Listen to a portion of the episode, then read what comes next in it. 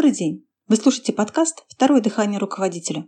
Это подкаст для владельцев бизнеса и руководителей, которые хотят получать больше результатов от своих сотрудников. С вами Лена Бояркина, и сегодня мы разберемся с понятиями стимулирования и мотивация, разграничим их. Термин «мотивация» – один из самых запутанных терминов в управлении, и сначала мы разберемся с ним.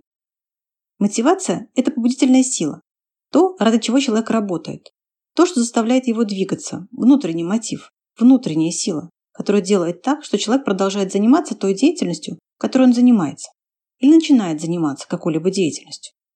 Это то, что находится внутри человека.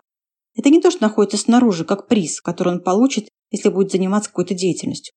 И когда мы говорим о мотивации, мы говорим о внутреннем состоянии человека. Можно сказать по-другому.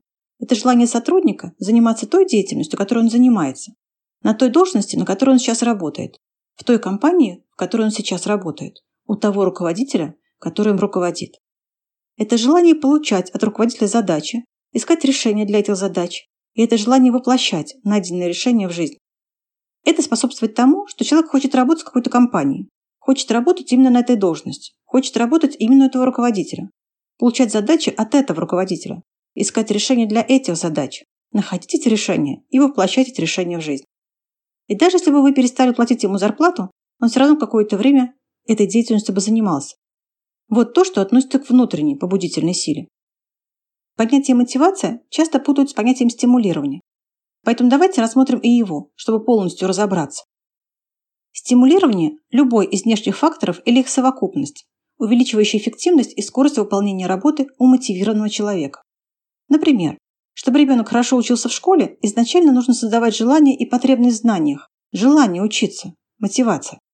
А уже потом использовать различные поощрения за полученные пятерки, стимулирование. Что может относиться к стимулированию в коммерческой компании? Это все то, чего прямо сейчас у человека нет, но он получает это тогда, когда достигает определенных показателей.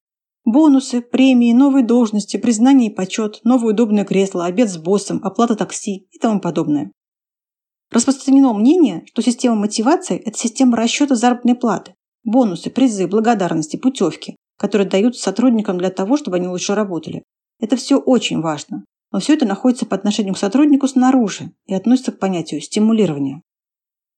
Одна из проблем в том, что руководители часто путают мотивацию стимулирования и пытаются повысить желание сотрудника работать с помощью стимулирования. Приведу пример с машиной. Вы завели мотор в машине, она у вас уже в принципе работает, может ехать, и вы начинаете давить на газ для того, чтобы машина ехала быстрее. Вот завести мотор – это мотивация. То есть сотрудник может двигаться, желает двигаться, делает определенное количество действий, нужное для получения результата. А давить на газ, чтобы машина ехала быстрее – это то, что относится к понятию стимулирования. Когда мы поощряем двигающегося сотрудника, на этом я хочу сделать акцент, он двигается, он живой, мы поощряем его двигаться еще быстрее. Потому что сейчас где-то вне его находится какая-то точка, которую он может достигнуть и получить за это определенные плюшки. То есть стимулирование направлено на то, чтобы двигающийся сотрудник, живой сотрудник, мотивированный сотрудник, начал двигаться еще быстрее. Потому что когда он получает какой-то результат, он получает за это бонусные зарплаты, благодарности, статусы. Например, становится лучшим работником года, отдела, сезона и так далее. Итак, Мотивация – это внутренне побуждающая сила, которая вообще заставляет человека двигаться. Он уже двигается, живой, ему нравится заниматься той деятельностью, которой он занимается. Причем не только ради зарплаты.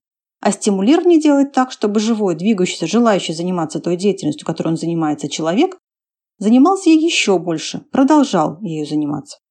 Приведу пример.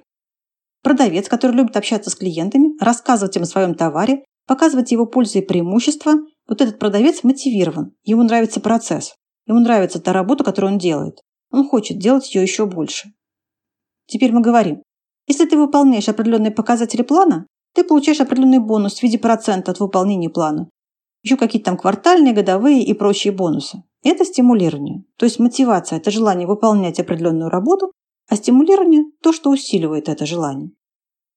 Из этих двух определений, в принципе, же становится ясно, почему часто не работают мотивационные схемы, которые разрабатывает руководитель. Я по характеру своей работы очень часто общаюсь с первыми лицами, владельцами и руководителями бизнеса. И я знаю, что они много энергии, денег, других ресурсов вкладывают в то, чтобы разработать схемы, которые они тогда называют схемой мотивации. Но по сути эти схемы стимулирования. То есть схемы, которые будут позволять сотруднику при достижении каких-то определенных результатов получать больше обмен, больше денег, больше внимания и так далее. Руководители разрабатывают достаточно сложные, многоступенчатые, очень интересные схемы с точки зрения того, как они построены. Но когда я говорю им, здорово, что вы это разработали, а скажите, пожалуйста, кто у вас дошел до четвертой ступени или до третьей ступени в этой системе, или хотя бы с первой на вторую перешел? Выясняется, что это не очень большое количество сотрудников, несмотря на то преимущество, которое люди явно получат, если будут двигаться по этой системе. Это как человек, который еще мотор не завел, то есть машина у него не заведенная стоит, выключено все, а он давит на газ для того, чтобы она поехала. А потом очень сильно удивляется, почему она у него, собственно говоря, не едет. В чем еще стимулирование бывает опасно без мотивации? Смотрите, есть сотрудник, которому не нравится у вас работать, но он работает, потому что вы деньги платите, или потому что работа рядом с домом находится, или садик у него рядом, в общем, разные мотивы у него могут быть, почему он у вас работает. Но сама работа его не сильно устраивает. Клиенты его достали, сотрудники тоже какие-то никакие, руководитель тоже не бог весь то, то есть все плохо. Но он работает, потому что деньги нужны. И у вас есть определенная система стимулирования, которую вы разработали для того, чтобы человек работал еще лучше. А теперь смотрите, у него нет желания двигаться, он мертвый в кавычках. Он очень мало действий производит, его пинать приходится для того, чтобы он сделал хоть что-то. Если это продавец, его заставлять приходится, чтобы он звонки делал, или подходил к клиентам в салоне, или на встречи с ними ездил. Я думаю, вам понятно, что такое пинать сотрудника. Вот если вам приходится пинать сотрудника, то мотивация речи не идет. У него нет желания двигаться, нет желания получать результаты, нет желания выполнять определенные действия. И если у вас есть такой сотрудник, а мы систему стимулирования разработали, ему нравятся плюшки, которые вы показали, поэтому он хочет к этим плюшкам идти. Он начинает движение к ним и, естественно, сталкивается с определенными проблемами, потому что на любой работе человек время от времени сталкивается с какими-то трудностями. Это могут быть задачи, которые он пока не знает, как решать. Это могут быть сложные ситуации с клиентами, с какими-то контролирующими органами, все что угодно. На любой должности могут встречаться случаи, ситуации, которые сотрудник не знает пока, как решить. И когда он сталкивается с такими ситуациями, тот импульс, который был вызван стимулированием «я хочу получить годовую премию» или «я хочу поехать в Турцию», пропадает. Он сам себе начинает объяснять «Бог с путевкой в Турцию, и премию все равно не дадут, тут напрягаться приходится, для того, чтобы этого стимулирования добиться».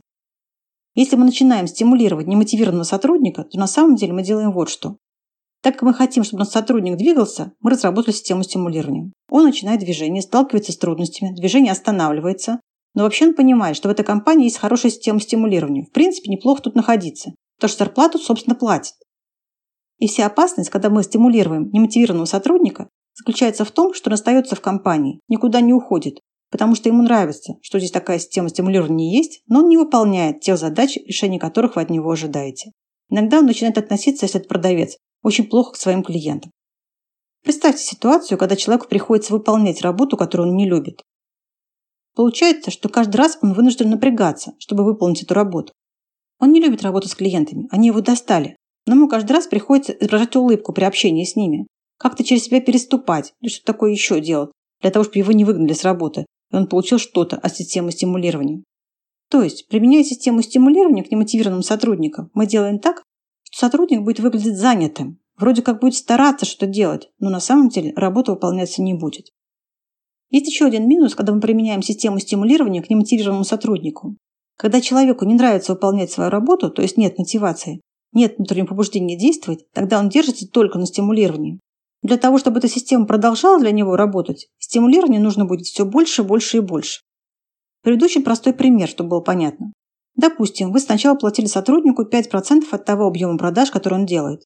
То есть он получал какой-то оклад и бонус 5%. Вот он делает это, старается, хочет премию получить, напрягается, выполняет каким-то образом тот план, который вы ему поставили. Вы ему платите эти 5%. Напряжение у него растет. Вы еще и план подняли немножко, потому что надо же развиваться, план должен быть побольше.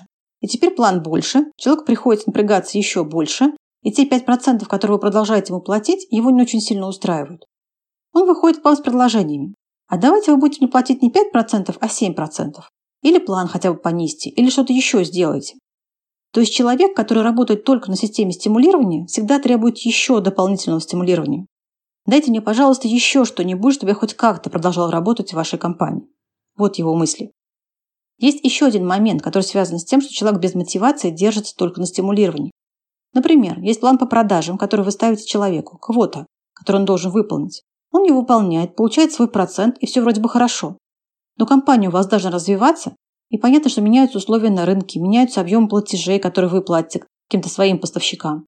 И вам хотелось бы, чтобы этот человек, который на протяжении двух лет выполняет одну и ту же квоту, стал выполнять квоту больше.